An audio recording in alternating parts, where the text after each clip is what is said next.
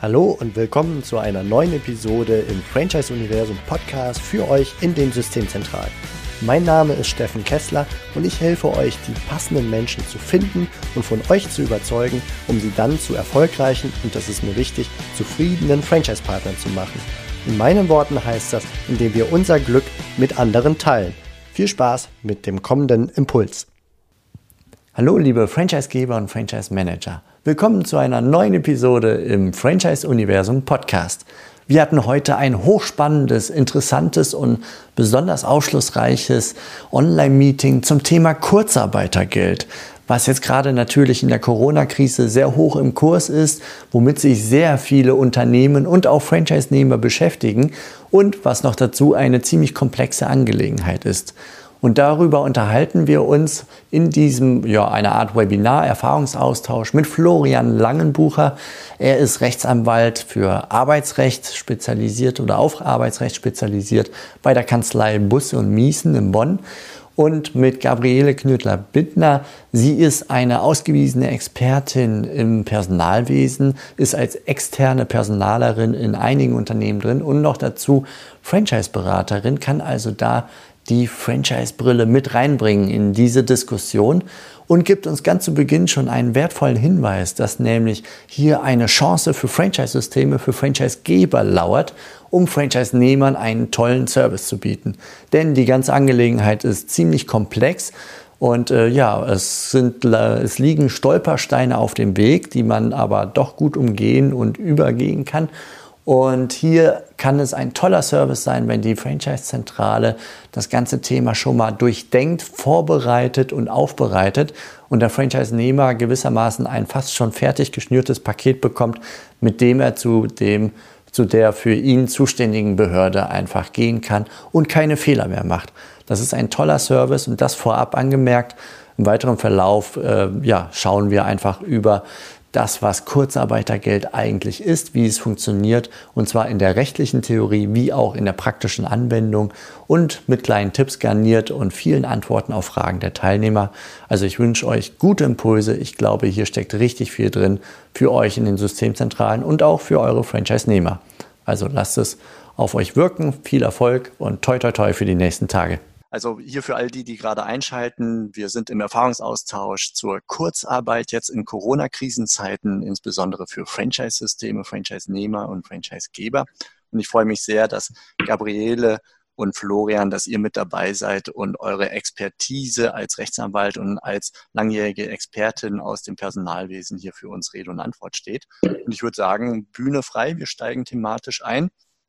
Für euch zur Info, es gab bei der Anmeldung drei Fragen, die ich gekriegt habe, konkret von den äh, Teilnehmern hier, die ich hier mal mit eingeblendet habe, die ihr gerne mit einfließen lassen könnt. Und ansonsten soll das, ist der Name Programm Erfahrungsaustausch, also können wir einfach äh, auch Fragen dann diskutieren, Fragen stellen. Es soll kein Monolog sein, denke ich, von eurer Seite. Gabriele, Florian, legt los. Vielen Dank, dass ihr dabei seid. Okay, wer von uns startet? Ich kann mal starten. Okay, also ganz kurz zu mir, Gabriele Knödler-Bittner. Ich sitze in Stuttgart und äh, bin einerseits Franchise-Beraterin, begleite Franchise-Systeme vom Start bis äh, zur Partnergewinnung, den ganzen Lifecycle. Und zum anderen bin ich in kleinen mittelständischen Unternehmen eben als eine Art externe Personalerin tätig und insofern gerade momentan Land unter mit dem Thema Kurzarbeit. Und dann gebe ich einfach mal kurz rüber zu meinem Kollegen Florian Langenbucher. Genau, mein Name ist Florian Langenbucher. Ich bin Rechtsanwalt in der Kanzlei Busse und Miesen in Bonn. Äh, wir haben auch Standorte in Berlin und Leipzig. Äh, wir haben verschiedene Rechtsgebiete, aber einer, ein wichtiger Schwerpunkt ist bei uns auch das Franchise-Recht, also die Beratung von Franchise-Gebern im Besonderen. Und äh, da haben wir ein Team, das das seit langen Jahren macht, sich da sehr früh darauf spezialisiert hat, um Patrick Giesler, Volker Günzel und ein Springs. Ich selbst bin nicht unmittelbar im Franchise-Recht tätig, sondern im Arbeitsrecht, aber wie jetzt hier in dieser Situation äh, gibt es da natürlich immer wieder Berührungspunkte.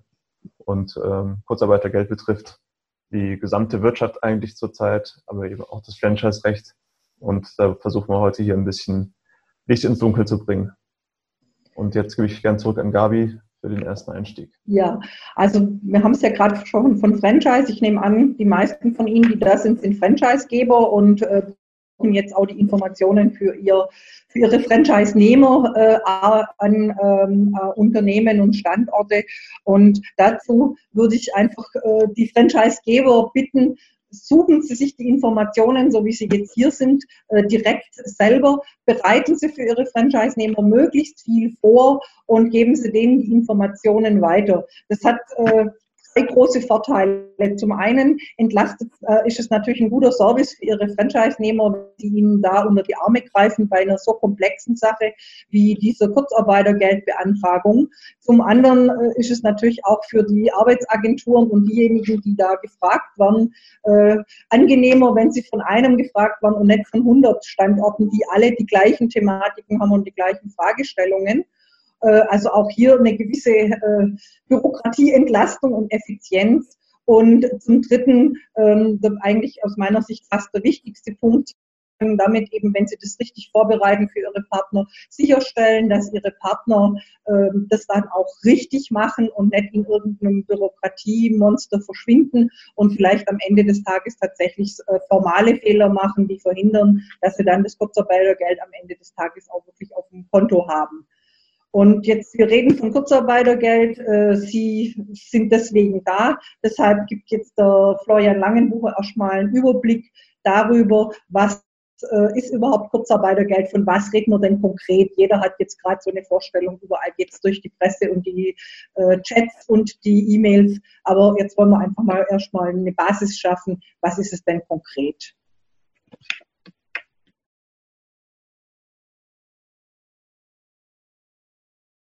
Da wir hören noch nicht, weil das Mikrofon aus ist, Florian. Genau. Achso, hallo? Okay, jetzt ja. es wieder. Ne? Ja. Ähm, also Kurzarbeit ist natürlich die Situation, dass die Arbeit sich reduziert durch wirtschaftliche Gründe, durch äh, unvermeidbare Gründe, wie jetzt eben auch in der Corona-Krise. Und äh, dass durch diese, diesen Wegfall der Arbeit dann auch eine Reduzierung des Entgelts bei den Arbeitnehmern eintritt. Diesen Wegfall, den fängt die Bundesagentur für Arbeit teilweise auf äh, eben zu 60 Prozent, 67 Prozent bei Kindern, das haben wir sicher schon gehört. Ähm, dafür gibt es aber ein paar bestimmte allgemeine Voraussetzungen, die da vorliegen müssen, auf die ich kurz mal zum Einstieg eingehen würde. Also die erste Regel ist, dass ein erheblicher Arbeitsausfall vorliegen muss. Das war bislang so geregelt, dass 30 Prozent der Belegschaft betroffen sein müssen, bei denen jeweils mindestens 10 Prozent der Arbeit wegfällt. Jetzt gerade in der Krise, in der akuten Krise wegen Corona, hat die Bundesregierung diese Regelung gelockert und hat gesagt, dass nicht 30 Prozent der Belegschaft betroffen sein müssen, sondern es reicht schon, wenn nur 10 Prozent der Mitarbeiter betroffen sind. Das heißt, äh, eine deutliche Herabsenkung dieser Schwelle, sodass äh, viel mehr Betrieben als bisher ermöglicht wird, Kurzarbeitergeld zu beantragen. Ähm, mit, mit, betroffen, wenn ich gerade eine, eine, Klärungsfrage stellen darf, mhm. mit betroffen heißt 10 Prozent der Mitarbeiter haben Einbußen bei mindestens 10 Prozent ihrer Arbeitszeit. Genau, korrekt. Okay, danke. Ähm, dieser Arbeitsausfall, dieser äh, Wegfall der Arbeitszeit, der muss auf wirtschaftlichen Gründen oder einem unabwendbaren Ereignis beruhen. Wirtschaftliche Gründe sind halt typischerweise jetzt äh, Einbrüche in der Lieferkette, dass äh, aus irgendwelchen Gründen die Arbeit weniger wird, dass die Auftragslage sinkt, konjunkturelle Gründe. Ähm, es gibt auch die Kategorie des unabwendbaren Ereignisses. Äh, da sagt auch die Arbeitsagentur schon seit äh, zwei Wochen proaktiv von sich aus, ja, wenn wir hier behördliche Vorsichtsmaßnahmen haben und Städte werden quasi dicht gemacht, Betriebe schließen reihenhaft, das ist ein unabwendbares Ereignis. Dafür kann der Arbeitgeber nichts und dann ist das auch eine Situation, in der grundsätzlich der Bezug von Kurzarbeitergeld in Betracht kommt. Ähm, weitere Voraussetzung ist, dass der Arbeitsausfall vorübergehend sein muss. Also das schlicht und ergreift deswegen, weil jetzt ein Betrieb sozusagen nicht nur mit Kurzarbeitergeld für immer über Wasser gehalten werden kann. Es soll nur eine Übergangslösung sein. Wenn der Betrieb komplett zugemacht werden muss, dann hilft auch das Kurzarbeitergeld nichts mehr. Ähm, weiterhin muss der Arbeitsausfall unvermeidbar sein. Das heißt, es kann keine anderen Möglichkeiten geben, das aufzufangen, wie zum Beispiel, wenn es nur um kurze Zeiträume geht durch Urlaub oder Abbau von Überstunden. Und äh, letzte allgemeine Voraussetzung, dieser Arbeitsausfall muss der Agentur für Arbeit, und das ist ganz wichtig, angezeigt worden sein. Diese, diese Meldung, dass man gegebenenfalls in Kurzarbeit geht, die muss sehr frühzeitig erfolgen, weil erst für diesen Monat, ab dem die Meldung vorliegt, dann auch wirklich Kurzarbeit beantragt werden Das wäre so ein allgemeiner Einstieg. Haben Sie bis hier Fragen? Sonst würde ich mal nochmal auf ein paar Punkte im Detail eingehen. ich würde vorschlagen, ja, also, wenn man jetzt vorschlagen, ich äh, behalte das äh, Chatfenster ein wenig im Auge mhm. und äh, wenn dort Fragen reinkommen, dann lasse ich sie einfließen, aber es kann sich natürlich auch jeder wie hier per Tonspur einspielen. Also gerade habe ich eine Stimme gehört, ich weiß nicht genau von wem, gerne fragen. Es in den Chat. Okay, dann würde ich jetzt erstmal weitergehen und äh, du, Steffen, unterbrichst mich jederzeit, wenn es Fragen gibt. Ähm, auf den ersten Punkt sind wir eben schon eingegangen, auf deine Rückfrage. Also mehr als 10 Prozent äh, der Mitarbeiter müssten mit äh, mehr als 10 Prozent der Arbeitszeit betroffen sein. Die wirtschaftlichen Gründe und unabwendbares Ereignis ist im Moment in der Corona-Krise nicht die große Hürde. Da wird aktiv von der Bundesagentur propagiert. Das haben wir hier in den meisten Fällen. Ähm, gerade jetzt, seit die Maßnahmen nochmal verschärft wurden und wir in vielen Städten den, das betriebliche Leben schon ziemlich stark eingeschränkt haben und äh, Läden mit Verkaufsflächen eigentlich äh, nur noch selten so betrieben werden können, wenn überhaupt wie bisher. Und ähm, die vorübergehende Einschränkung, dass es eben kein dauerhaftes äh, Phänomen ist, dass der Arbeitsausfall liegt, das haben wir hier in der Corona-Krise auch. Ähm, natürlich kann es Situationen geben, dass äh, auch eine endgültige Schließung eines sowieso schon krisenbehafteten Betriebes ansteht, aber in aller Regel haben wir hier eine vorübergehende Situation. Ähm, die Frage ist da, Florian, ja. nämlich ob das Kurzarbeitergeld auch für nur eine Person möglich ist oder gibt es eine Mindestanzahl an Mitarbeitern? Ähm, also die Grundvoraussetzung, dass man überhaupt äh, Kurzarbeitergeld beantragen kann, ist erstmal, dass es mindestens einen Arbeitnehmer gibt. Ähm, wenn dann eine Person mehr als äh, diese ein Zehntel sind, äh, dann geht das tatsächlich auch, ja. Also ich hatte letztens einen Betrieb äh, mit, äh, ich glaube, fünf, sechs Mitarbeitern und äh, da hatten wir dann drei, die betroffen waren. Das ist eine höhere Quote, aber auch in kleinen Betrieben sind die Prozentzahlen anwendbar. Okay, er bedankt sich. Das hat wohl geantwortet. Gut. Ähm, das wäre so das Allgemeine. Ähm, ich würde als nächstes darauf eingehen, wenn wir denn jetzt so äh, an all das einen Haken machen können und sagen, ja, wegen den Krisensituationen haben wir hier die äh, Voraussetzung für Kurzarbeitergeld generell gegeben, ist natürlich die Frage, wie komme ich da praktisch hin? Und ähm, da ist es ausnahmsweise mal am einfachsten, wenn man einen Betriebsrat im Betrieb hat, weil man dann ähm, nur zwischen Arbeitgeber und Betriebsrat eine Betriebsvereinbarung verhandeln muss und mit der dann für quasi jeden Mitarbeiter ähm, theoretisch Kurzarbeit eingeführt werden kann. Wenn man das nicht hat, dann muss man tatsächlich die Zustimmung aller Mitarbeiter bekommen. Das heißt, man muss dann eine Änderungsvereinbarung mit jedem der betroffenen Mitarbeiter abschließen. Äh, die meisten, das zeigt die aktuelle Erfahrung, sind dazu bereit, wenn sie sagen, ja, in der Krise, da, da ziehe ich mit, da stecke ich auch selber ein bisschen was äh, zurück bin bereit, was, auf etwas zu verzichten. Aber wenn mal jemand sich querstellen sollte, dann kann das durchaus schwer werden. Ähm, und wie man da in der Situation am besten rangeht, um hier zu guten Ergebnissen zu kommen, da kann Gabi uns vielleicht was zu sagen. Ja, also grundsätzlich, äh, wie Florian schon sagte, wenn ein Betriebsrat da ist, wird mit dem Betriebsrat die Vereinbarung geschlossen, äh, sonst mit einzelnen, mit, mit jedem einzelnen betroffenen Mitarbeiter. Aber unabhängig davon, ob Sie mit dem Betriebsrat verhandeln oder direkt mit den Mitarbeitern, ist die dringende Empfehlung, größtmögliche Transparenz walten zu lassen. Sprechen Sie mit Ihren Mitarbeitern, sprechen Sie vielleicht gemeinsam mit dem Betriebsrat mit Ihren Mitarbeitern und auch mit äh, wie beziehen Sie die Personalabteilung ein? Es ist so, dass bei den Mitarbeitern tatsächlich äh, sehr, sehr große Unklarheit herrscht. Was bedeutet das für mich?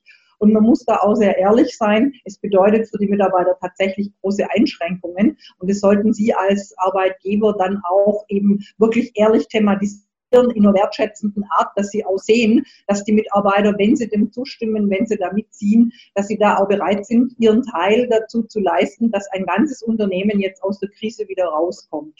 Äh, den Leuten das einfach überstülpen, ist eine ganz, ganz schlechte Strategie. Das hat noch nie funktioniert und bei solchen gravierenden Dingen äh, tatsächlich überhaupt noch nicht. Es gibt auch kleine Möglichkeiten, wie man die Mitarbeiter noch unterstützen kann. Da kommen wir später noch dazu. Ähm, Im ersten die Einschränkungen für die Mitarbeiter, die man auch ganz ehrlich kommunizieren muss, die sind tatsächlich finanzieller Art und zwar bei 60 bzw. 67 Prozent des Nettos nicht ganz unerheblich, vor allem für Mitarbeiter, die jetzt vielleicht nicht gerade sehr hohe Gehälter haben, äh, was gerade auch in der Gastronomie beispielsweise durchaus äh, Fakt ist haben dann möglicherweise ein echtes Problem. Also das heißt, man muss die Leute wirklich überzeugen und ihnen äh, klar machen, dass das bedeutet, dass es danach ihren Arbeitsplatz erhält, weil die Alternative möglicherweise wäre, dass das Unternehmen dabei äh, in der Krise auf der Strecke bleibt oder dass Mensch, dass Leute entlassen werden müssen und dass die Kurzarbeit eben eine Maßnahme ist, mit der alle Beteiligten tatsächlich versuchen, die Krise zu überwinden. Der zweite Teil, Wir der. gerade, wenn ich dich unterbrechen darf, ja. ein paar Fragen ein, ja. die thematisch, glaube ich, ganz gut passen. Also einmal okay. aus dem Anmeldeprozess eine Frage, ob es nämlich die Möglichkeit gibt, diese 60 Prozent oder 67 Prozent bei Kindern als Arbeitgeber auch aufzustocken. Und wenn ja, wie funktioniert das? Also das spricht der Schmerz für die Mitarbeiter nicht ganz so hoch ist. Ja. Zu der Frage kommen wir später noch. Darf ich sie zurückstellen? Okay. Dann stellen wir okay. die zurück. Dann haben wir eine zweite Frage hier, nämlich es müssen alle zustimmen? Fragezeichen alle von der Kurzarbeit Betroffenen. Nicht der ganze Betrieb, sondern die Mitarbeiter, korrigiere mich, wenn ich was Falsches sage, Florian, äh, die Mitarbeiter, die von richtig. der Kurzarbeit tatsächlich betroffen sind. Okay. Wunderbar. Dann haben wir die Frage, Überstunden müssen generell abgebaut werden oder aus einem bestimmten Zeitraum? Fragezeichen. Ich habe gehört, dass der niedrigste Überstundenstand 2020 zählt, ob das korrekt ist. Genau, das wäre jetzt die zweite Einschränkung, auf die ich noch gerade kommen wollte, dass nämlich Mitarbeiter gefordert sind, eventuell Urlaub zu investieren und auch Überstunden abzubauen. Und wie das formal funktioniert, äh, genau zu der Frage, äh, wird der Florian jetzt was dazu sagen. Okay, ich genau. glaube, dass die andere Frage auch gleich noch beantwortet wird, nur okay. dass ihr sie schon mal im Hinterkopf habt, gehört habt. Nämlich, äh, wir sind in der Fitnessbranche unterwegs mit vielen Azubis und dualen Studenten und hier gibt es das Kurzarbeitergeld bis jetzt ja nicht. Gibt es dort Tendenzen, dies zu ändern? Äh, also natürlich jetzt während der Covid-19-Zeit. Für unsere Branche ist dies eine mehr als brennende Frage. Also soweit mein Stand ist, äh, Hilfskräfte, 450 Euro Kräfte gibt es keine Tendenzen. Das äh, äh gibt es nicht. Bei Azubis gibt es tatsächlich aktuell die Diskussion und ich denke, auch da kann der Florian sicher was dazu sagen noch. Genau, äh, komme ich vielleicht erstmal auf die äh, Frage Azubis. Da ist es äh, so, dass der Ausbilder, Arbeitgeber äh, tatsächlich gehalten ist, an sich alles zu tun, was irgendwie möglich ist, um äh, seiner Ausbildungspflicht nachzukommen. Also da ist ähm, das Kurzarbeitergeld nicht rechtlich irgendwie ausgeschlossen, aber er ist sozusagen in erster Linie Ausbilder und nicht Arbeitgeber. Und deswegen muss er schauen, was er nur tun kann, um die Ausbildung so zu ermöglichen, wie sie auch bisher erfolgt ist. Ähm, wenn das nicht möglich ist, dann ist durchaus ähm, in der Rechtswissenschaft anerkannt, dass auch theoretisch Kurzarbeitergeld in Betracht kommt. Praktisch äh, gibt es da keine Erfahrungswerte. Allerdings äh, sagen äh, viele aktuell, ja, das könnte doch der Fall sein, weil wir es eben nicht mit einer Situation haben, wo ähm, es vielleicht mal um Schwankungen geht, irgendwie innerbetrieblich verursacht sind, die nur einzelne Abteilungen betreffen, sondern es ist einfach eine, eine gesamtwirtschaftliche Krise, äh, die so weitreichende Folgen zurzeit hat, sodass hier ausnahmsweise auch mal für Auszubildende Kurzarbeitergeld in Betracht kommen könnte. Das ist jetzt aber keine Regel, die man jetzt allgemein aufstellen kann, sondern man muss immer in dem jeweiligen Betrieb gucken, gibt es da noch Möglichkeiten, die Ausbildung aufrechtzuerhalten oder ist es wirklich das letzte Mittel, was einem einfällt. Und dann noch eine Sonderregelung bei Auszubildenden. Ähm, da gibt es eine Vorschrift im Berufsbildungsgesetz, also das Gesetz, was die Ausbildung regelt, dass für einen Zeitraum von sechs Wochen ähm, der Auszubildende einen Fortzahlungsanspruch hat, äh, wenn der Arbeits wenn ein Arbeitsausfall nicht auf seinem äh, Verschulden beruht. Das heißt, für sechs Wochen hätte man, hätte der Auszubildende auf jeden Fall noch einen vollen Lohnanspruch und erst danach kann man über Kurzarbeit reden. Ähm, das zweite Thema waren ja jetzt die, ähm, äh, die Minijobber. Da haben wir, glaube ich, also sehe ich aktuell keine Tendenzen, dass sich das irgendwie bessert. Minijobber haben kein äh, versicherungspflichtiges äh, Beschäftigungsverhältnis. Sie sind ja gerade frei ähm, in, der, in der Sozialversicherung. Und das ist sozusagen die, das Problem, dass man die deswegen auch nicht, weil die deswegen auch nicht in, der, in die Arbeitslosenversicherung einzahlen, deswegen auch nicht an den Leistungen äh, partizipieren können. Ähm, theoretisch möglich wäre es, dass der Gesetzgeber hier eingreift, aber bislang habe ich da noch überhaupt nichts vernommen und würde mir da auch aktuell keine, keine nennenswerten Hoffnungen machen. Natürlich wird gerade sehr viel, werden viele Töpfe aufgemacht, es werden viele Regelungen geändert, aber gehört habe ich da noch gar nichts in diese Richtung. Ähm, dann war als nächstes noch die Frage Überstunden. Da ist es so, dass ich ja eingangs gesagt hatte, dass äh, Überstunden, äh, dass der Entgeltausfall, der Arbeitsausfall unvermeidbar sein muss. Das ist ja dann nicht, wenn er anders überbrückt werden kann, zum Beispiel durch Überstundenabbau. Ähm, das sieht das Gesetz auch ausdrücklich vor, sagt, äh, dass Überstunden erstmal eingebracht werden müssen. Und dann gibt es aber auch so einen Katalog von Ausnahmeregelungen, wenn ausnahmsweise die Überstunden doch nicht eingesetzt werden müssen, bevor man Kurzarbeitergeld beziehen kann. Und da gibt es, darauf spielt wahrscheinlich die äh, Frage von Andreas Wuchtel ab, ähm, gibt es unter anderem die Sonderregelung, dass solche Arbeitszeitguthaben nicht einzusetzen sind, die länger als ein Jahr unverändert bestanden haben. Wenn man also ein langes äh, Polster schon mit sich rumträgt, was älter als ein Jahr ist, dann wird das nicht mehr angetastet. Dann muss man das nicht einsetzen, bevor man Kurzarbeitergeld beantragen darf. Und dann gibt es noch ein paar andere Sonderregelungen, äh, dass wenn man zum Beispiel einen Arbeitsvertrag vereinbart hat, äh, dass, kurz, äh, dass, die, dass die Überstunden für einen bestimmten Zweck angespart werden. Meinetwegen ein Saisonarbeiter, der im Sommer ein paar Wochen in die Heimat fahren möchte, dann werden auch diese Stunden bis zu einem Umfang von 50 Stunden geschont. Und so gibt es dann noch vergleichbare Regelungen, dass manche äh, Überstunden unangetastet bleiben. Sonst gilt der Grundsatz, die müssen erstmal abgebaut werden. Hast du einen Link-Tipp, um diese, nennen wir es mal Ausnahmen oder Sonderregelungen komprimiert zu sehen und einsehen zu können, um zu schauen, was für einen gilt? So eine Art Checkliste? Ähm, einen Link-Tipp habe ich gerade noch nicht, aber kann ich gerne gleich noch raussuchen. Ähm, sozusagen ganz knapp formuliert, äh, in Gesetzeslage nachzulesen, wäre das Paragraph 96 Römisch 3, den findet man direkt über Google.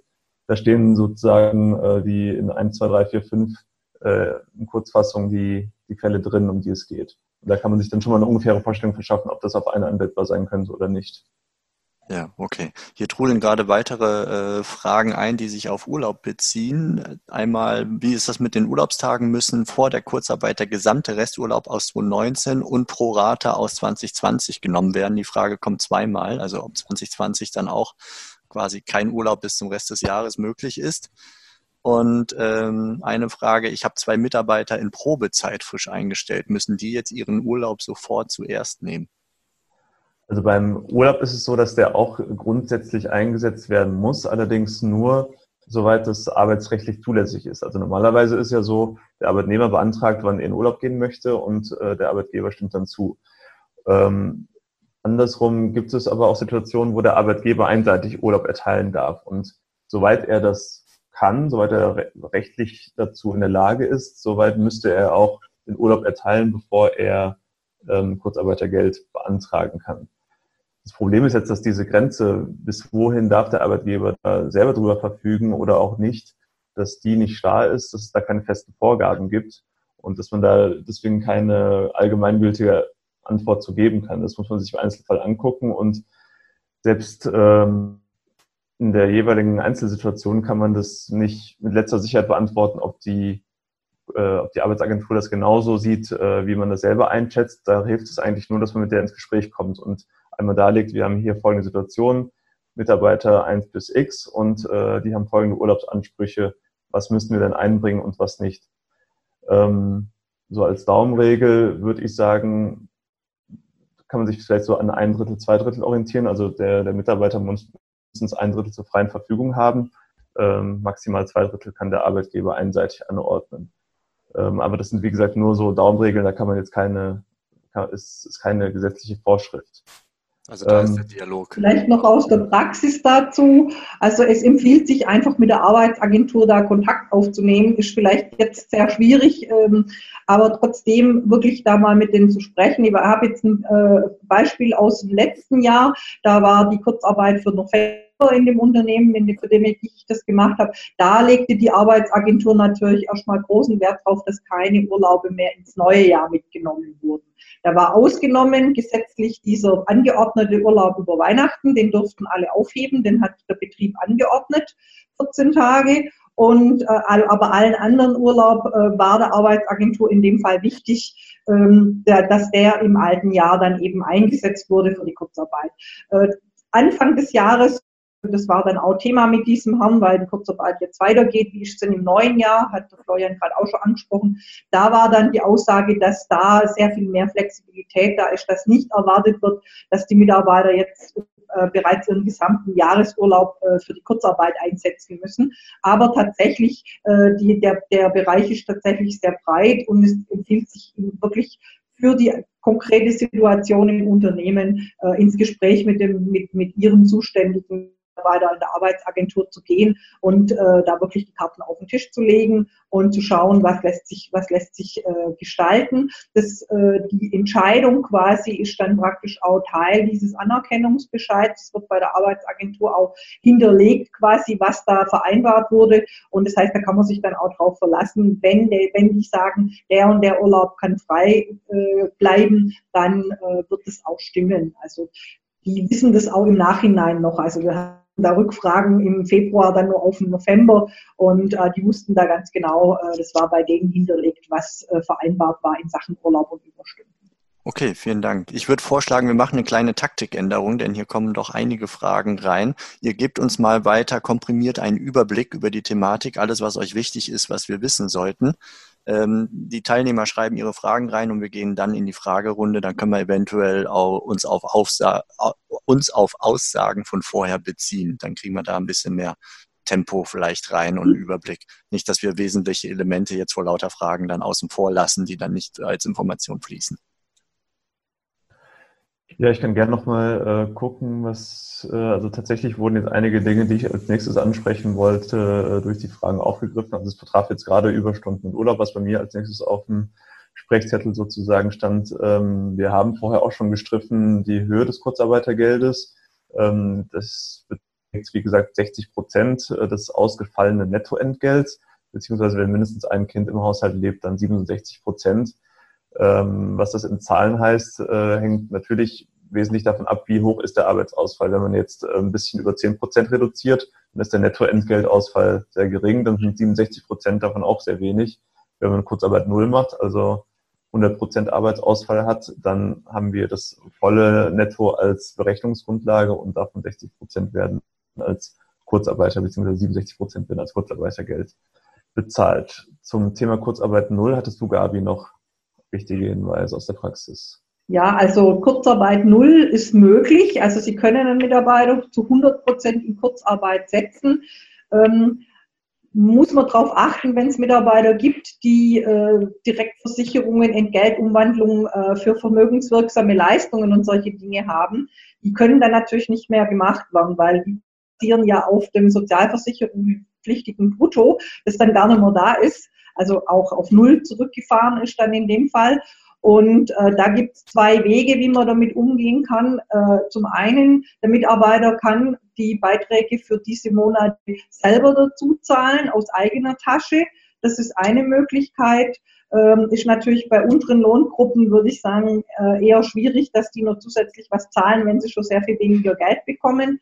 Ähm, die zweite Möglichkeit ist, dass man in Absprache natürlich immer mit dem Mitarbeiter, es gibt nichts ohne Zustimmung oder ohne Absprache mit dem Mitarbeiter, in Absprache mit dem Mitarbeiter diese Zahlungen für einen bestimmten Zeitraum aussetzt. Ist möglich, muss man mit den entsprechenden Versicherungen klären. Also da entsteht richtig Aufwand. Man muss mit jeder Versicherung, die der Mitarbeiter da hat, das ist ja nicht überall die gleiche, äh, diesen Einzelfall, äh, der Betrag wird ausgesetzt man muss, ich weiß nicht, wer Lohnabrechnungen selber macht, bei wem sie der Steuerberater macht, äh, wer im Lohnbüro. Ähm, das Lohnbüro muss diese Information bekommen. Diese Lohnbestandteile müssen aus den Lohnabrechnungen rausgenommen werden, damit da nicht irgendwelche Läufe äh, berücksichtigt werden, die nicht mehr zutreffen. Und natürlich, wenn die Kurzarbeit vorbei ist oder die 100% Kurzarbeit vorbei ist, muss es alles in die Lohnjournale quasi wieder eingetragen werden. Also dieses Aussetzen, ähm, äh, das macht tatsächlich einen erheblichen Aufwand. Aber äh, hier würde ich auf äh, gute Lohnbüros, gute Steuerberaterbüros, die Löhne abrechnen, auch verweisen.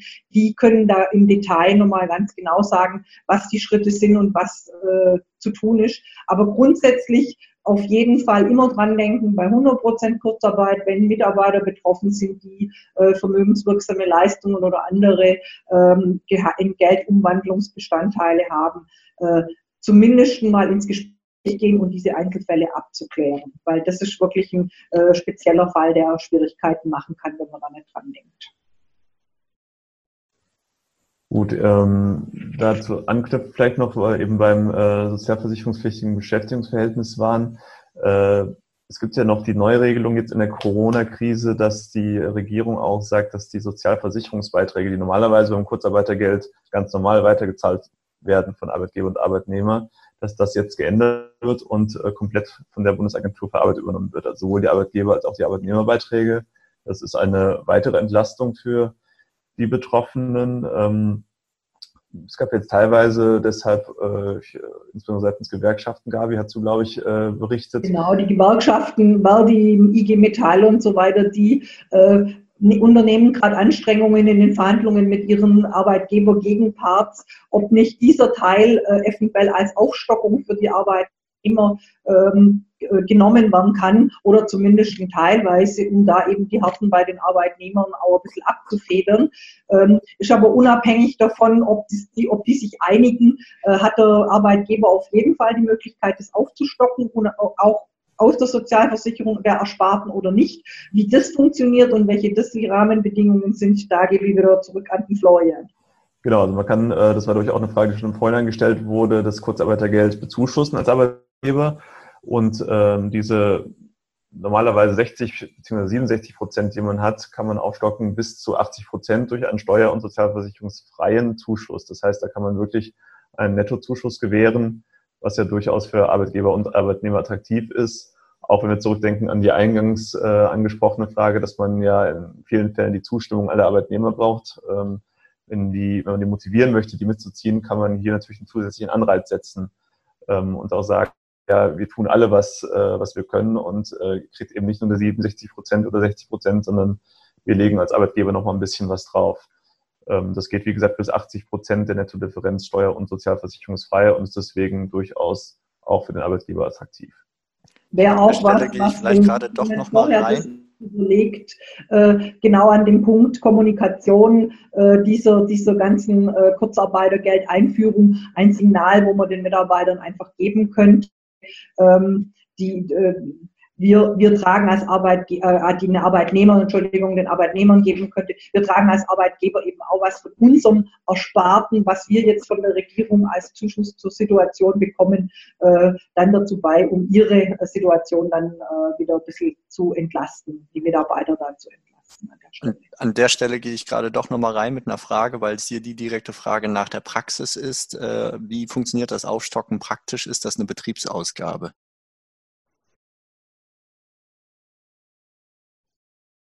Da muss ich äh, im Moment passen. Äh, den Fall gab es bisher eigentlich in meiner Praxis noch nie. Das ist jetzt eigentlich eine sehr neue Sa Situation. Äh, wir haben zehn gute Jahre, da hat fast kein Unternehmen Kurzarbeit gehabt. Und da muss ich jetzt wirklich sagen, äh, aus meiner Praxis hatte ich das noch nicht. Ich würde aber für die Vorbereitung der Infos dann nochmal schauen, ob ich dazu was finde. Vielleicht weiß auch noch Florian da was dazu.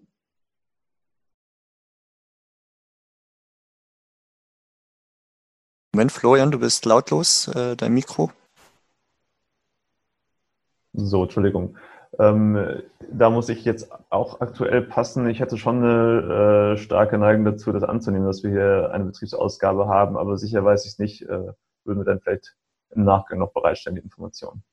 An der Stelle vielleicht die Info für alle. Also wir sammeln alles an Infos, was wir kriegen können von unseren Experten und im Netzwerk drumherum unter franchiseuniversum.de slash Corona-Hilfen. Und ich glaube, Verena ist hier mit drin, wenn du das, oder ich kann es auch gleich sonst selber gerade reinschreiben, äh, dann verlinkt man das nochmal im Chatfenster, die Seite. Und dort werden dann mit etwas Verzögerung nach dem Webinar die, die wichtigsten Infos dann nochmal einfließen.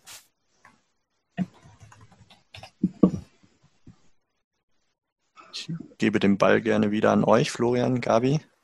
Ja, ich äh, schaue, also viele Dinge, die ich ansprechen wollte, sind schon äh, jetzt durch die Fragen aufgegriffen worden. Äh, wir haben einmal vorher noch das Thema Minijobber gestreift, äh, was ja durchaus auch für viele Franchise-Systeme ein großes Thema ist. Und äh, da hatte ich schon gesagt, dass wir hier das Problem haben, dass die gar nicht im System der Kurzarbeit drin sind, weil sie eben nicht versicherungspflichtig beschäftigt sind. Ähm, da ist natürlich die Frage, wie man jetzt damit umgeht auf der einen Seite gibt es natürlich, aber das äh, möchte an sich keiner die Möglichkeit, betriebsbedingte Kündigungen auszusprechen, wenn man Wegfall des Beschäftigungsbedarfs hat. Ähm, irgendwann braucht man die Leute aber wieder. Und gerade wenn man gute Leute hat, angelernte Leute, will man die ja nicht vor die Tür setzen. Und äh, was wir hier jetzt teilweise schon gemacht haben, äh, ist dann auf die Mitarbeiter zuzugehen und denen vorzuschlagen, dass man das äh, Arbeitsverhältnis zum Ruhen bringt während der Dauer dieser Krise. Das heißt, dass die beiderseitigen Rechte und Pflichten auf Null runtergefahren werden, das Arbeitsverhältnis aber formal fortbesteht. Dass dann, wenn es mal wieder besser wird, dass man dann wieder sagen kann, so jetzt fahren wir das wieder hoch und machen, äh, machen so weiter wie früher vor der Krise. Das ist sicher deutlich besser äh, in der Kommunikation, aber ähm, auch für den Arbeitgeber, dass er eben die, die Leute binden und bei sich behalten kann, äh, auch wenn jetzt aktuell sehr schwierig ist, dass man dann eben nicht äh, nachher wieder bei Null anfängt oder nicht weiß, wen bekommt man noch zurück, um wieder zu starten. Ähm, diese Ruhensvereinbarung finde ich auch als Arbeitgeber besonders wichtig, weil, äh, oder gerade dann besonders wichtig, wenn man keine festen vertraglichen Vereinbarungen mit den Minijobbern hat, ähm, es ist sehr häufig so, dass man die, denen nur so eine Checkliste gibt, die tragen ihre wesentlichen Daten ein und man hat keinen richtigen schriftlichen Arbeitsvertrag. Und das kann einem durchaus auf die Füße fallen, weil äh, das Gesetz sagt bei solchen Abrufarbeitsverhältnissen, dass man eine feste Arbeitszeit vereinbaren muss. Und tut man das nicht, dann gelten 20 Stunden als vereinbart. Das wissen viele nicht äh, und kann dann zum Problem werden, wenn man nämlich äh, die 20 Stunden in der Woche mal Mindestlohn nimmt, ist man natürlich über den 450 und das will an sich keiner. Und da kann man durchaus in eine Falle laufen, wenn äh, irgendwann mal die Sozialversicherungsprüfung ansteht und sie dann sagen, naja, der hat zwar nur ähm, so und so viel Geld bekommen, 450 Euro, aber theoretisch hätte der dann Anspruch auf 20 Stunden die Woche gehabt und das legen wir mal vor unserer Sozialversicherungsprüfung zugrunde. Dass dieses Szenario kommt, äh, dafür gibt es schon erste Anzeichen und deswegen ist jetzt in dieser Krisenphase bei den Minijobbern umso wichtiger zu sagen, wir fahren dieses äh, Arbeitsverhältnis runter, damit diese theoretisch 20 Stunden gar nicht erst entstehen können. Ja, hier Vielen Dank, das ist eine wichtige Empfehlung. Arbeitsverträge äh, so ausgestalten, dass dieser Punkt aufgefangen ist. Grundsätzlich bei Teilzeitkräften auf Abruf, also nicht nur bei Minijobbern, sondern das, was der Florian gerade gesagt hat, das gilt grundsätzlich bei allen Teilzeitkräften, die quasi auf Abruf irgendwo arbeiten. Ähm, die haben immer diese 20 Stunden ähm, quasi Anspruch, wenn, sie, wenn nichts wirklich Konkretes vereinbart ist. Wissen ganz, ganz wenige. Ja, man kann natürlich alles möglich vereinbaren. Man kann drei, vier, fünf, sechs, sieben, acht Stunden vereinbaren, aber es muss halt einmal vereinbart sein. Äh, theoretisch reicht eine mündliche Vereinbarung für den Nachweis, äh, gerade bei einer Prüfung, ist aber natürlich äh, schriftlich absolut zu empfehlen. Hier wird eine Frage nach Konkretisierung gestellt. 20 Stunden pro Woche bei Minijobber ist die Frage. Also das Gesetz äh, hat nicht nur den Minijobber vor Augen, sondern sagt allgemein, wenn wir ein Abrufarbeitsverhältnis haben, also wenn gar nicht feststeht, wann wird gearbeitet, sondern eben nur äh, das gearbeitet wird, wenn die Arbeit anfällt, dann äh, sollen die Arbeitsvertragsparteien eine Wochenstundenzahl vereinbaren. Also da ist alles möglich. Und wenn sie das nicht tun, dann gelten 20 als vereinbart. Das passt natürlich nicht zum Minijob-Verhältnis äh, in Kombination mit dem Mindestlohn. Ähm, deswegen ist es halt so wichtig, dass man eine Vereinbarung trifft und das nachweisbar trifft. Weil sie dann nämlich nicht nur bei, bei, also sagen wir mal, bei Teilzeitkräften haben sie unter Umständen den Anspruch, äh, denn das Problem, dass derjenige äh, die Beziehung Zahlung von 20 Stunden einfordert, obwohl sie nur äh, fünf vielleicht abgerufen haben. Äh, das ist das eine Problem. Bei Minijobbern kommt eben das zweite Problem, was der Florian gerade vorher angesprochen hat, nur dazu, dass sie auch Probleme mit der Sozialversicherung bekommen, weil sie nämlich über diese 450 Euro dann raus sind, wenn der Mitarbeiter seinen Anspruch einfordert. Und äh, dann gibt es Probleme an zwei Enden, was wirklich äh, dringend abzuraten ist wirklich die Vereinbarungen treffen und die Stunden auch tatsächlich dokumentieren, um sie nachweisen zu können, was geleistet wurde. Florian, das ist eine Frage an dich hier noch zu der Aussage Ruhestellung. Bei Minijoblern gibt es für sowas Musterformulare, Musterschreiben. Äh, ja, das äh, habe ich äh, tatsächlich schon gesehen im Netz. Äh, auch, also natürlich äh, können wir das als Anwälte bereitstellen. Ähm, aber äh, sage ich ganz ehrlich, das gibt es auch im Internet und da äh, kann man auch, also bei vielen Verträgen kann man viel falsch machen. Bei der Ruhensvereinbarung gibt es nicht allzu viel, was man falsch machen kann. Also wenn man sagt, wir bringen das Arbeitsverhältnis zum Ruhen und die beiderseitigen Hautleistungspflichten sollen erstmal runtergefahren werden. Äh, da werden Sie ein Formular finden, werden Sie Muster finden, dann ist das in Ordnung, da, da fällt Ihnen nichts auf die Füße. Bei allen anderen Arbeitsverträgen, Kündigen und so würde ich immer sagen, fragen Sie lieber vorher einen Arbeitsrechtler, aber bei der Ruhensvereinbarung, da äh, kann man auf Muster aus dem Internet zurückgreifen. Okay, vielen Dank. Seid ihr mit dem Überblick, den ihr euch vorgenommen hattet, durch oder sind da noch Punkte? Ich würde gerne noch ganz kurz den kompletten praktischen Ablauf durchgehen, wie, wie man den Antrag überhaupt stellt, welche Schritte notwendig sind. Ähm, dann kann man von in die, in die Fragerunde dann äh, komplett einsteigen. Sehr also, gerne. Für den Hinterkopf, wir hatten im Vorfeld die Frage zum Ablauf, ist das Ding auch äh, online beantragbar? Genau, habe ich schon äh, aufgeschrieben. Okay. Also grundsätzlich, also die Anzeige bei der Arbeitsagentur, da gibt es die äh, Formulare, äh, die Links würde ich in, in das Handout oder das, was der ähm, Steffen dann ähm, einstellt, mit reinschreiben, wo die Formulare zu finden sind, welche Formulare es sind. Diese Formulare gibt's online. Eine Online-Beantragung ist mir momentan nicht bekannt, würde ich aber nochmal genauer schauen. Bisher ähm, kenne ich es nicht, weil tatsächlich gerade im Zusammenhang mit Urlaub und so weiter normalerweise eigentlich der persönliche Kontakt mit der Arbeitsagentur notwendig ist mit dem Bearbeiter, um diese Details, Ausgestaltung dann zu besprechen und äh, der eben auch entscheidet an, anhand dessen, was er sich einen persönlichen Eindruck vom Unternehmen macht, ob die Kurzarbeit überhaupt berechtigt ist. Also aber sein im Zuge des Bürokratieabbaus, dass da eben auch tatsächlich jetzt sowas kommen wird. Ähm, aktuell weiß ich es tatsächlich nicht. Ich kenne es nicht, dass es bisher möglich wäre. Werde ich aber nochmal schauen. Wenn Sie den Antrag dann eingereicht haben, dann wird äh, natürlich geprüft. Ich denke, hier wird die Prüfung im Moment tatsächlich etwas weniger bürokratisch ablaufen als bisher. Ähm, ob sie deswegen schneller geht, wage ich zu bezweifeln bei der Flut, die wir jetzt an Kurzarbeit Anträgen haben. Aber ich denke, die Arbeitsagenturen sind tatsächlich gehalten, ähm, wirklich da schnell zu agieren. Ein Punkt, der sehr, sehr wichtig ist, an wen richte ich denn diesen äh, Kurzarbeitsantrag?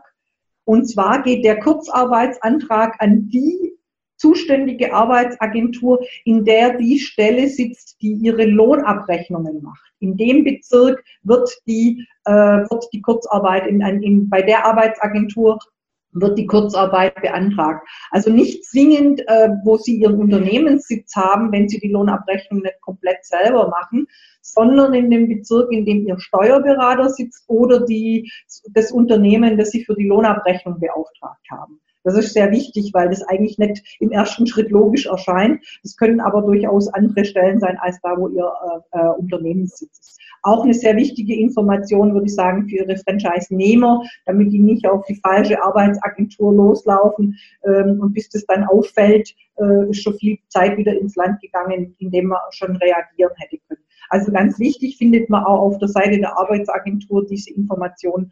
Ähm, da in dem Bezirk, in dem die Lohnabrechnungsstelle äh, sitzt, muss der Antrag gestellt werden. Das finde ich ganz spannend, wenn beispielsweise ein Franchise-System einen gemeinsamen Steuerberatungskanzlei für alle Franchise-Partner hat, ne? weil dann mhm. lässt sich doch einiges bündeln wahrscheinlich und mhm. Äh, in einem Rutsch durchgeben.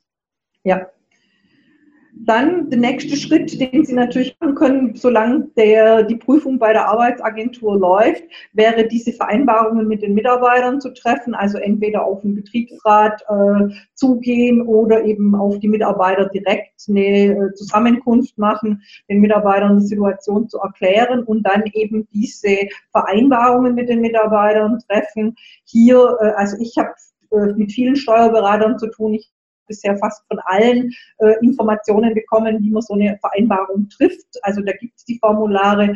Wenn Sie das noch nicht bekommen haben, gehen Sie auf Ihren Steuerberater zu und stellen Sie dieses Formular zentral Ihren, äh, Ihren Franchise-Partnern am besten gleich zur Verfügung. Dann ist es auch sicher, dass es so funktioniert. Dann ähm, kann man, da würde ich auch die Links reinschreiben. Es gibt Marktblätter sowohl für Arbeitgeber als auch für Arbeitnehmer äh, im Internet. Auch hier können Sie im Zweifelsfall Ihren Mitarbeitern diese Marktblätter von der Arbeitsagentur nochmal zur Verfügung stellen. Für diejenigen, die das nochmal ein bisschen genauer hinterfragen wollen, ähm, sind aber natürlich ziemliche Bretter, sage ich mal flapsig. Ähm, besser ist es, wenn man das selber dann äh, vielleicht umsetzt und den Mitarbeitern konkret erklärt. Wenn sie einen Personaler haben, wenn ihr Unternehmer eine Personalerin, ist es sicher deren äh, Aufgabe, auch da vielleicht auf individuelle Fragen der Mitarbeiter nochmal einzugehen was jetzt tatsächlich diese ganze, das ganze Drumherum angeht. Aber wichtig ist, dass Sie den Mitarbeitern darauf, dass die Mitarbeiter darauf hinweisen, dass es diese Information gibt oder ihnen diese Information zur Verfügung stellen und eben auch diese, die Vereinbarung treffen mit den Mitarbeitern. Gehe ich richtig in der Annahme, dass das Ganze per Telefon und E-Mail-Verkehr und so läuft? Denn hier kommt die Frage, ob man dann jetzt die 300 Kilometer in, zum Sitz des Steuerberaters zum Arbeitsamt fahren müsse, um dort seine persönliche wirtschaftliche äh, Begründung darzulegen. Aber meines Wissens äh, sind die meisten Ämter ja jetzt gerade in Corona-Zeiten sowieso nicht für Publikumsverkehr ja. geöffnet. E-Mail, E-Mail oder Telefon wenn man durchkommt. Das ist, eine, das ist halt gerade momentan bei allen Ämtern eigentlich das große, das große äh, Fragezeichen. Gut, dann, wenn Sie, wenn Sie das alles so gemacht haben, wenn auch die Genehmigung, äh, das ist ein sogenannter Anerkennungsbescheid, den Sie dann bekommen, der bedeutet, Sie bekommen für einen bestimmten Zeitraum die Anerkennung, dass Arbeitslosengeld, äh, Quatsch, dass Kurzarbeiter, äh, Kurzarbeit möglich ist. Der ist in der Regel, äh, können Sie das beantragen für einen bestimmten Zeitraum, ähm, bis zu zwölf Monaten maximal. Und äh, in der Zeit sind Sie flexibel. Wenn Sie einen Monat haben mit Kurzarbeit, dann können Sie in dem Monat die Kurzarbeit beantragen. Sollte dann irgendwas reinkommen, äh, wo Sie die Mitarbeiter dann tatsächlich benötigen, können die Kurzarbeit auch für einen Monat wieder aussetzen und auf Normalbetrieb übergehen und dann in, in einem weiteren Monat wieder zurück auf Kurzarbeit gehen. Innerhalb des Bewilligungszeitraums ist das ihre, äh, sagen wir mal, ihre Flexibilität, die sie haben. Das hat sich geändert. Das war früher so, Kurzarbeit war Kurzarbeit und dann durfte man dann immer, äh, dann musste man sie nehmen. Ist nicht mehr so, hat nichts mit Corona zu tun, sondern schon seit einiger Zeit. Ähm, man kann dann sagen, jetzt habe ich wieder einen großen Auftrag reinbekommen, da brauche ich die Mitarbeiter, also dann kann ich sie zurückholen aus der, quasi für den Monat aus der Kurzarbeit und dann äh, weiterarbeiten. Dann ähm, der ganz wichtige Punkt, ähm, der auch vorher in der, in der, äh, der Frageliste war, muss ich in Vorleistung gehen? Ja. Sie erstellen die Gehaltsabrechnungen, Sie vermarkten die Stunden, die der Mitarbeiter in Kurzarbeit war. Das wird dann entsprechend von den Lohnprogrammen automatisch berücksichtigt. Ähm, auch hier verweise ich jetzt auf Steuerbüro Lohnabrechnung, weil das würde zu sehr ins Detail führen. Ähm, wird die Kurzarbeit berücksichtigt und Sie zahlen das, was am Ende äh, in der Lohnabrechnung dabei rauskommt, zahlen Sie als Arbeitgeber aus. Und dann haben Sie drei Monate Zeit, diesen Antrag zu stellen auf Erstattung bei der Arbeitsagentur.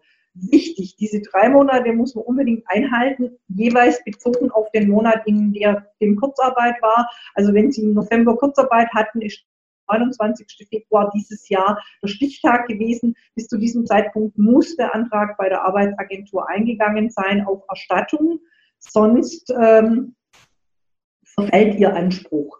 Also das heißt, hier muss man ganz klar unterscheiden. Sie haben zum einen einen Bewilligungszeitraum, der eventuell zwölf Monate dauern kann. Sie haben aber zum anderen diese Leistungsabrechnung, äh, die wirklich auf den Monat bezogen immer innerhalb von diesem drei Monatsfrist gemacht wird. Also nicht warten, bis das Jahr vorbei ist und dann denken, man könnte jetzt den Leistungsantrag stellen, sondern tatsächlich Monat für Monat innerhalb dieser drei Monatsfrist diesen Antrag stellen. Der wird dann bei der Arbeitsagentur geprüft. Äh, die kommen manchmal auch vorbei, die lassen sich stichprobenartig Lohnzettel oder Stundenzettel oder Urlaubszettel auch zeigen. Ich weiß nicht, ob sie das jetzt in Zeiten von Corona so im Detail tun werden, aber sie haben zumindest das Recht, das zu tun. Ähm, sie können deshalb auch mein Hinweis mit den Stundenzetteln, wie wichtig das ist, die sauber zu führen dann in der Zeit. Ähm, dann wird es eben, wie gesagt, geprüft. Wenn das alles okay ist, dann, dann äh, gibt die Arbeitsagentur das Geld frei und Sie bekommen diese Erstattung dann auf Ihr Konto. Aber tatsächlich äh, konkret die Frage, ja, Sie müssen in Vorleistung gehen und es erstmal selber ausbezahlen.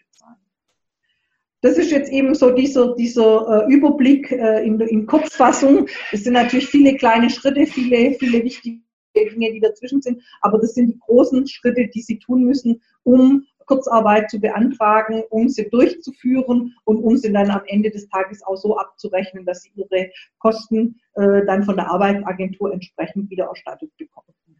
Und damit bin ich jetzt so mit meinem Teil, was ich so aktiv äh, reinbringen wollte, auch durch. Äh, dann haben wir ein bisschen Zeit noch für die Fragen auf jeden Fall. Gut, dann würde ich äh, vorschlagen, wir wechseln auf die Tonspur, wenn ihr mögt. Ihr könnt natürlich auch weiterhin in den Chat schreiben. Äh, aber wer mag, wer, wer die Frage etwas ja, ausführlicher möchte ich gar nicht sagen angesichts der Zeit, aber klarer per Tonspur stellen möchte, ist herzlich eingeladen, das zu tun.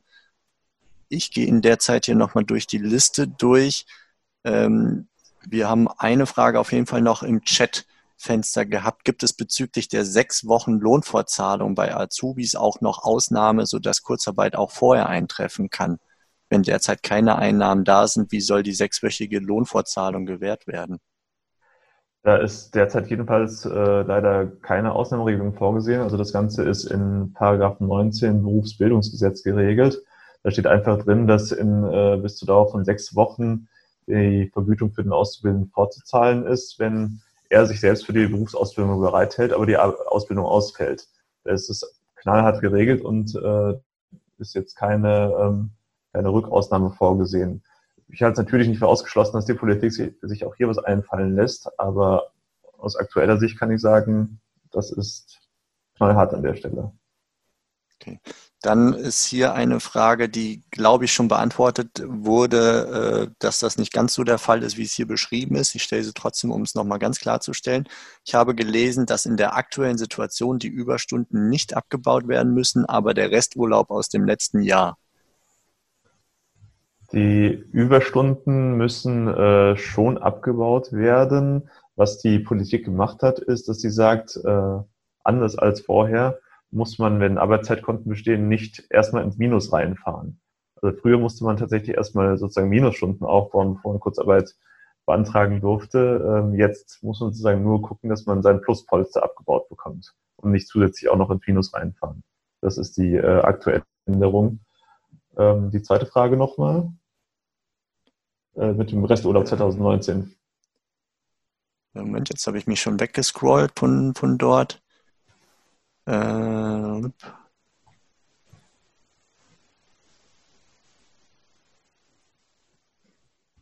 ich finde jetzt da hier, ich habe gelesen, dass in der aktuellen Situation die Überstunden nicht abgebaut werden müssen, aber der Resturlaub aus dem letzten Jahr.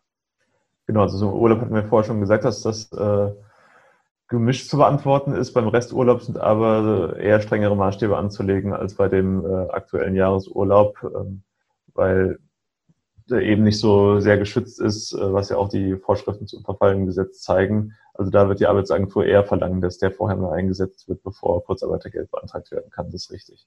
Das Thema ist ohnehin jetzt, wir sind im März. Äh, der äh, alte Urlaub muss ja eigentlich sowieso normalerweise bis 31. März abgebaut sein. Also das heißt, diese Frage zum Resturlaub wird sich jetzt konkret vermutlich äh, nur noch in ganz seltenen Fällen stellen, weil äh, der ja ohnehin jetzt zum 31. März in der Regel abgebaut sein muss. Ja, ich hätte die Vermutung, dass bei kleineren Franchise-Nehmerbetrieben mit relativ wenigen Mitarbeitern das nicht ganz so eng gesehen wird mit dem 31. März, dass da vielleicht bei dem einen oder anderen doch noch ganz gut was auf der Uhr ist. Ja, also ich war, äh, Florian, gesetzlich muss es weg sein eigentlich. Das kann man leider auch so nicht mehr sagen. Äh, also bis vor ein paar Monaten hätte ich das noch mit Ja beantwortet. Allerdings äh, haben wir jetzt ganz losgelöst von der Krise im Urlaubsrecht eine neue Rechtsprechung, die aus Europa kommt, äh, die sagt, dass diese Verfallsregelungen, die an sich ohne Einschränkung im Gesetz stehen, dass die nur dann eingreifen, wenn der Arbeitgeber vorher seinerseits auf den Arbeitnehmer zugeht und sagt, hör mal, du hast ja noch Urlaub, du musst ihn jetzt nehmen und zwar bis zum 31.12. bzw. 31.03. Und wenn du das nicht tust, dann verfällt der. Wenn dieser Hinweis seitens des Arbeitgebers nicht kommt, sagt der Europäische Gerichtshof und nachfolgend jetzt auch das Bundesarbeitsgericht, dann tritt, obwohl es so im Gesetz anders steht, tritt dieser Verfall nicht ein. Das heißt, äh, jetzt ganz losgelöst von Corona müsste man eigentlich, wenn man den Verfall von Urlaubsansprüchen herbeiführen möchte, zum 31.12. oder 31.03. des Folgejahres, müsste man immer konkret im Einzelfall mal ein, zwei Monate vor Ablauf sagen, äh, auf den Arbeitnehmer zugehen, auf jeden einzeln und sagen, hör mal, du hast einen Urlaub, nimm den, sonst verfällt er. Okay. Wir haben eine weitere Frage, nämlich äh, bei Kurzarbeit, was passiert im Krankheitsfall? Wie rechne ich ab?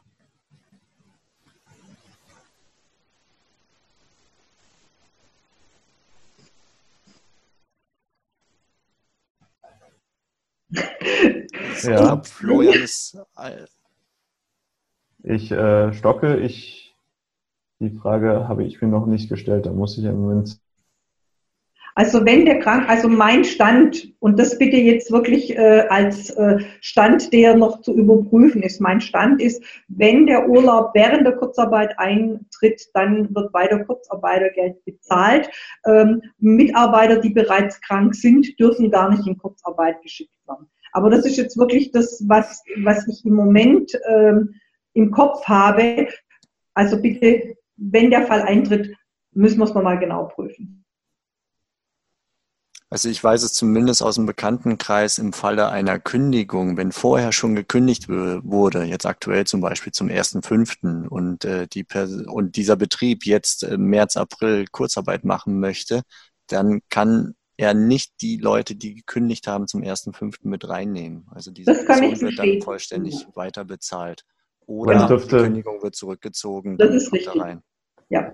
Genau, da sind wir wahrscheinlich an der Stelle, ähm, was ich eingangs erwähnt habe, dass dieser Arbeitsausfall ja vorüberge vorübergehend sein muss. Und wenn man jemanden schon gekündigt hat, dann wird ja, gibt es sozusagen keine Zukunft mehr, wo es wieder normal gearbeitet wird.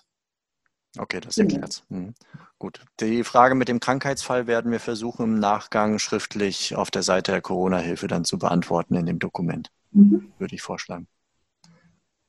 Frage in die Runde. Gibt es, wir haben noch so drei Minuten geplantermaßen, gibt es noch Fragen, die wir hier beantworten können? Gerne per Tonspur oder im Chat.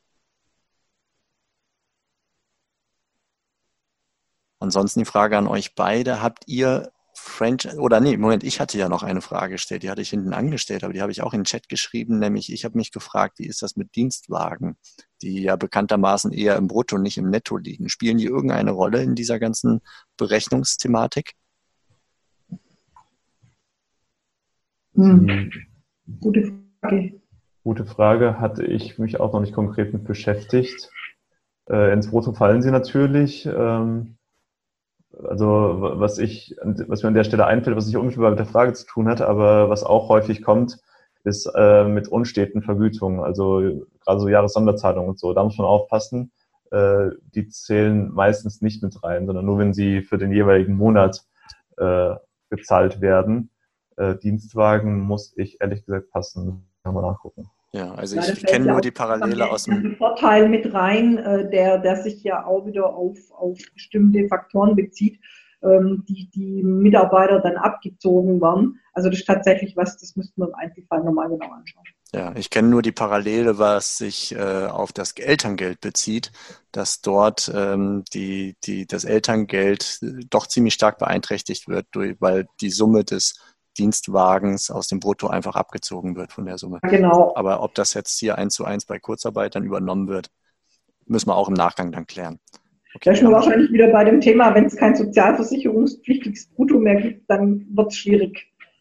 Aber Okay, dann haben wir noch eine Frage. Was ist mit befristeten Arbeitsverträgen? Angenommen, der Vertrag läuft in ein paar Monaten ab.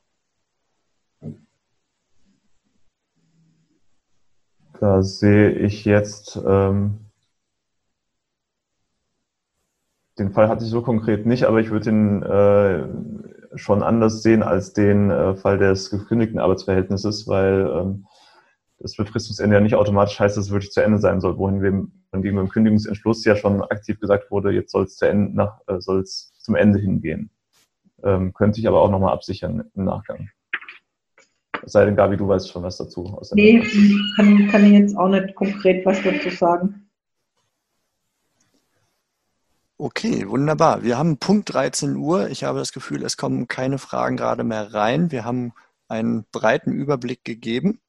Ich sage ganz herzlich Dankeschön an euch beide, dass ihr uns hier so unterstützt äh, mit eurem Wissen, eurem Know-how, euren Erfahrungen und äh, ja, wünsche euch alles Gute. Möchte an der Stelle nochmal kurz den Hinweis geben, den wir schon mal so ein, haben einfließen lassen, dass wir versuchen, also der Franchise-Wirtschaft da eine Hilfestellung zu geben. Einmal über den Kalender, wo Termine wie dieser hier angezeigt werden, unter franchiseuniversum.de slash franchise-kalender oder hier der rechte gelb markierte Punkt Termine auf der Startseite vom Franchise-Universum und dann die, ja, der Hinweis grundsätzlich zur Landingpage rund um Corona-Hilfe. Auch die über diesen dicken roten Balken, der neu im Franchise-Universum zu finden ist, erreichbar oder direkt über franchiseuniversum.de slash Corona-Hilfen. Und es gibt eine WhatsApp-Gruppe, ähm, die sich informell gebildet hat von Franchise-Gebern zum schnellen Austausch gegenseitig. Da kam jetzt, floss jetzt äh, gestern oder vorgestern die Info zum Beispiel rein, hey Leute, in Bayern gibt's schon Zuschussgeld und ähnliches. Also solche Hinweise werden da hin und her getragen. Ich habe hier mal einen Kurzlink reingestellt, Bitly, aber ansonsten auch im Franchise-Universum zu finden auf der Seite der Corona-Hilfe. Wenn man da bei den Beiträgen runterscrollt, dann gibt es einen einzelnen Beitrag zur WhatsApp-Gruppe mit äh, einem Formular, wo man sich kurz eintragen kann und den Link zur WhatsApp-Gruppe bekommt für den weiteren Austausch. Das so als kleinen Hinweis rund um äh, der Versuch der Hilfestellung für die gesamte Franchise-Wirtschaft. Weitere äh, Webinare, Erfahrungsaustauschrunden haben wir jetzt äh, auf dem Plan, zum Beispiel heute Nachmittag zum Thema Österreich und Recht ähm, morgen 15 Uhr anscheinend auch ein heißes Thema im Moment im Franchising, nämlich das Thema Leads und Expansion. Was können wir jetzt gerade expandieren? Ist das moralisch eigentlich vertretbar oder äh, wo kriegen wir Leads her und wie, wie halten wir Leads womöglich äh, warm, wenn jetzt gerade sich einfach nicht lohnt, ein Fitnessstudio äh, ins Leben zu rufen, weil sie gar nicht aufmachen dürfen? Also das werden wir morgen Nachmittag um 15 Uhr diskutieren. Und aus Wunsch der Teilnehmer haben wir am letzten Montag beschlossen, den offenen Franchise-Geber-Erfahrungsaustausch. Da waren über 40 Leute drin, ich glaube 45 Leute am Montag, den wöchentlich während der Zeit der Corona-Krise zu wiederholen. Da sind verschiedene Experten drin und äh, die stehen einfach Rede und Antwort. Wir tauschen uns über unsere Erfahrungswerte aus, also beispielsweise das äh, im Zusammenspiel mit den Ordnungsämtern, was Schließungen angeht, welche Erfahrungen in verschiedenen Orten gemacht wurden. Da sind schon einige interessante Infos geflossen. All diese Sachen findet ihr auch im Kalender auf Franchise Universum unter Termine. Ja, ansonsten an euch beide nochmal ganz, ganz herzlichen Dankeschön für die Unterstützung, das Know-how. Kann ich nur betonen. Wirklich ja, danke für die Einladung. Und dann ja, an alle alles Gute. Und äh, ja, haltet die Ohren steif, lasst uns die Lösung austauschen, die wir finden, so wie wir es hier tun. Und äh, ja, das Motto, was mich die ganze letzte Woche und diese Woche getragen hat, gemeinsam sind wir in der Franchise-Wirtschaft in der Krise stärker. Also in diesem Sinne, macht es gut. Ciao. Danke gleichfalls. Tschüss. Das war's für heute von mir hier im Franchise-Universum Podcast. Ich freue mich, wenn für euch ein passender Impuls dabei war und wenn ja, dann leitet ihn gerne an eure Kollegen innerhalb der Systemzentrale weiter. Und ganz besonders empfehlt sehr gerne diesen Podcast an eure befreundeten Franchisegeber und Franchise-Manager, denn es ist natürlich noch lang nicht jeder in der Podcast-Welt angekommen.